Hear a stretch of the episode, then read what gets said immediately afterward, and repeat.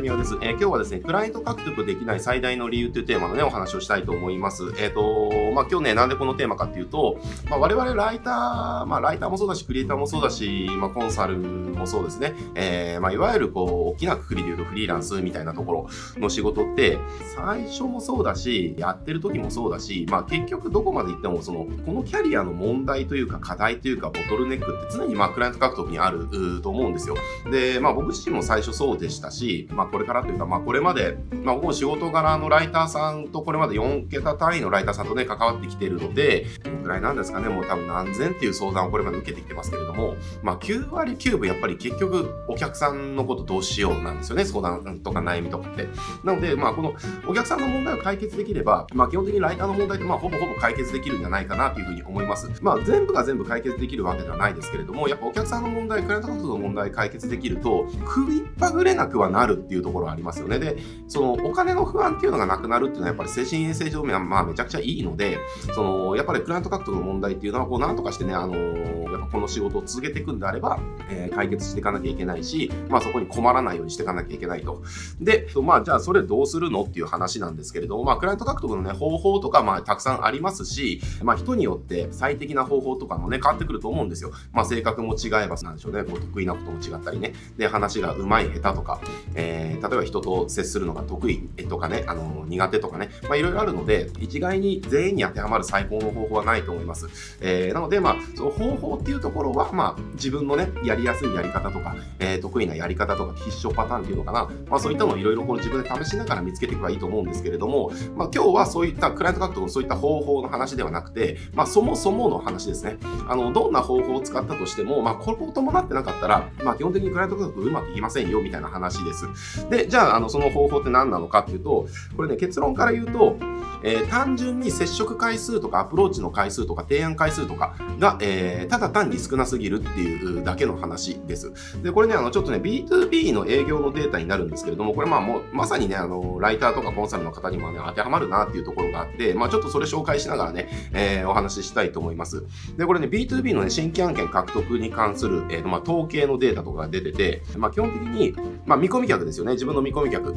の人と直接話をできるまで、えー、彼らどのくらいアプローチしてるかっていうと、なんとですね、これ平均18回電話かけるらしいんですよね。えー、だから、18回営業の電話かけて初めて担当者とか社長と直接話せる機会が持てるっていうことなんですよ。これね、あの、自分自身に置き換えてもらいたいんですね。まあ、交流会でも、ウェブ上の問い合わせでも何でもいいですけれども、まあ、そこで来たお客さん、まあ、見込み客ですね。見込み客になった社長とか、えー、企業さんの担当者さんに、じゃあ何回アプローチしましたか？って、まあ、電話じゃなくてメールとかでもいいと思います。えー、何回アプローチしましたかっていうところを、ね、振り返ってみてもらいたいんですよね。で、これおそらく多分、18回も行ってる人はほぼいないんじゃないかと思うんですよ。えー、おそらく数回、えー、下手したら1回ですよね。えー、なんかこう話をして、えー、まあ、うん、なんでしょうね、こう、じゃあそう提案できる場を、用意したとしても、まあそこ1回で終わっちゃうとかね。えー、とか、その提案の場に持っていくまでの間も、まあ1回、2回、3回ぐらい、なんか話して、まあ無理だったら、うん、まあちょっと見込みないかなっていうところで、まあその見込み額をもう捨ててしまうみたいな、えー、ことをね、やってる方が、おそらく多分ほぼほぼなんじゃないかなっていうふうに思うんですよね。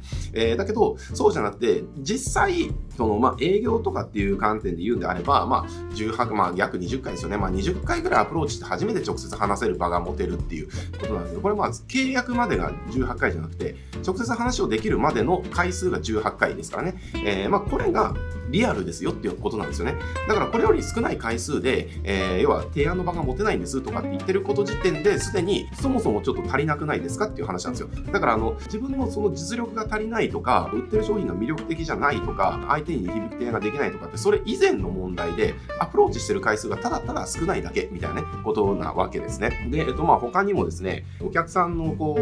う、約6割ですね。だからじゃあ今の話は、まあ、会って話を直接提案できるまでの接触回数がまあ18回平均必要だよっていう話。で、その会ってからじゃあ制約までにどのくらい必要かっていうと、えー、お客さんの6割はですね、制約までに4回断るらしいですよね。平均4回断るらしいです。だから、18回かけてやっと会って、えー、提案したとしても、その提案したね、6割の人は4回まで、4回は断ってくるって話なんですよ。えー、だから5回以上やっぱり同じ人に提案はでしなきゃいけないんですよね。えー、だから18回やっってやっと会えました。で、そっから5回提案して、えー、やっとうんと言ってくれるみたいなね、話なんです。だから、ここまでの回数、1人の見込み客に対してアプローチしてますかっていうところを振り返ってみてもらいたいんですよね。で、もし、あ、そんなに回数やってないんだってなったら、提案をどうするかとか、売る商品どうするかとかね、オファーをどうするかとか、えー、じゃあどんな風に提案するかとか、っていうことではなくて、そもそも回数増やしていきましょうねっていう話ですね。これあの、B2B 営業だけじゃなくて、やっぱ売れてるコンサルの人とか、まあみんなね、あの、言ってる、共通して言ってることなんですよ。まあ結構トップのコンサルの人って、トップのコンサルの人が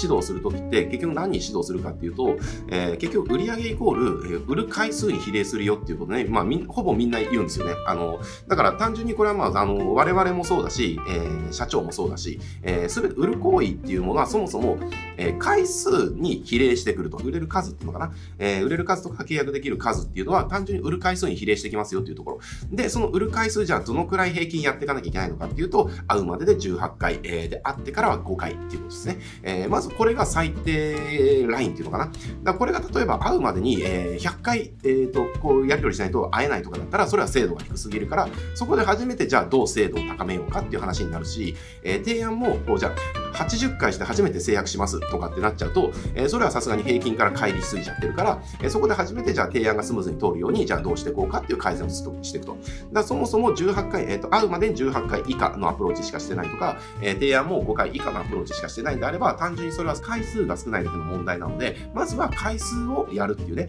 えー、風にやってもらうと、うん、まあいいんじゃないかなっていうところですね。まあ僕の経験上ですね、あの、いろんな方相談されて、僕もね、これよく聞くんです。経営者団体とかで、こう、社長と知り合って、えー、2人でね、話す機会を持ってたので、こう、なんかこういう提案したんですと。えー、でもなんかこうね、うんって微妙な顔されて、えー、まあ、提案通らなかったと。で、そこで言われたのが、じゃあちょっとあの、また具体的に相談したいことがあるから、えー、またじゃあ今度時間作ってねって言われたんですけど、えー、まあそれから3ヶ月経つんですよね、みたいな。いやいや、そうじゃなくて、いや、自分からもっと言えばいいじゃんっていう話なんですよね。っていうだけの話いいです。なので、まあ今日、えっと、話まとめていくと、えー、クライアント獲得のその、まあ問題解決する、まあ一番のこう、法っていうのかな、やっていかなきゃいけないことっていうのは、まあ単純に回数増やしましょうねっていうことです。で、この回数増やすときに、あの、まあポイントとしては、え、全部が全部全力の売り込みだと相手は絶対遠ざかっていくので、それはやめましょうねっていうところです。そうじゃなくて、えっ、ー、と、まあ僕がおすすめする方法っていうか、まあうちがやってる方法ですね。え、うちがやってる方法何かっていうと、まあこれメールでもその、まあ女性会えるんだら直接の会話の中でもいいんですけれども、世の中の事例ですね。えー、例えばじゃあ見込み客の人が、じゃあ印刷屋さんやってますとなった時に、その印刷屋さんやってる社長っていうのは何が知りたいかっていうと、えー、印刷屋でうまくいった集客の事例とかね、印刷屋がこう何をして、えー、儲かったのかとか、やっぱそういった事例とか、自分と同じビジネス、自分と同じ業界の、えー、成功事例とかって基本的に知りたいわけです、社長って常に。えー、もう社長のこう二言目の言い訳が、でも私のビジネスは違うとか、あで、私の業界の事例はないんですかって、まあこれがね、あのもう上等句になってますから、だから基本的に彼らに対して提供するする情報っていうのは、えー、あなたの業界でこういったのうまくいってますよっていう情報を提供し続けていれば、そのうち相手が、えー、やりやる気になった時に勝手に声がかかるんですよ。えー、だから、そうなるまでに、こう、激しく売り込む、自分のサービスを売り込むんじゃなくて、自分が仕入れた知識とか、自分が知ってる知識ですよね、情報とか、で、彼らに役立つ情報っていうのを、まあ、メールでもいいし、まあ、LINE でもいいし、スラックとかね、チャットワークのチャットでもいいし、まあ、電話でもいいし、DM でもいいし、電話でもいいしね、まあ、直接会ってでもいいし、まあ、何でもいいんです。何でもいいから、その情報を仕入れた時に、その人に送ってあげるっていうし、教えてあげるっていう行為をただただ繰り返すだけなんですよ。で、それを繰り返していくと何な、どうなってるかっていうと、あ、この人って俺の業界のことめっちゃ詳しいじゃんっていうふうに勝手に思ってくるんですよね。えー、すげえいろんなこと知ってるなっていう。だから、あの、売り込むんじゃなくて、えー、相手が知りたい情報をただ提供し続けてあげるだけっていう感じです。だから、うちじゃあ実際どんな感じかっていうと、えー、じゃあさっきの印刷屋さんがもし仮にいたとしたら、あの、まあ、印刷屋でこういったサービス取り入れて、えっ、と、まあ、前年比150%とか上げてる印刷屋さんあるみたいで、で、事例値これ載って、このページに載ってたんでね、えー、多分役立つと思ったんでちょっと送りますねって目通してみるといいですよ。だけです。これを繰り返すんです、ひたすら。えー、で、そうすると相手がそのうち、あ、これうちもやりたいなっていう情報があったら、もう、あの、クレート獲得終わりなんですよ。えー、そうなった時どうなるかっていうと、えー、これちょっとうちでもやりたいんですけど、宮さんのとこでやれたりするんですかっていう声がかかるんですね。えー、もうただこれだけです。なので、あの、これ本当にあの、回数を増やしていくん。で、その回数もただ売り込みの回数を増やすっていうよりも、えー、情報提供の回数を増やしていくって感じですね。で、情報提供のやり方っていうのはもう今みたいな感じでもう十分です。すごくテクニカルになんかセールスレターこくなんか書いて送るとかじゃなくて、もうさっと、いや、あんたの業種でこういったのうまくいってるみたいなんで、あの、多分すごい参考になりますよっていう、まあ、よかったらやってみたらどうですかぐらいの感じで、あの、情報提供し続ける感じでやってもらえると、非常にクライアント獲得っていうのはまあいいかなというふうに思います。なので、まあ、アプローチのね、回数を増やすっていうことをぜひやってみてください。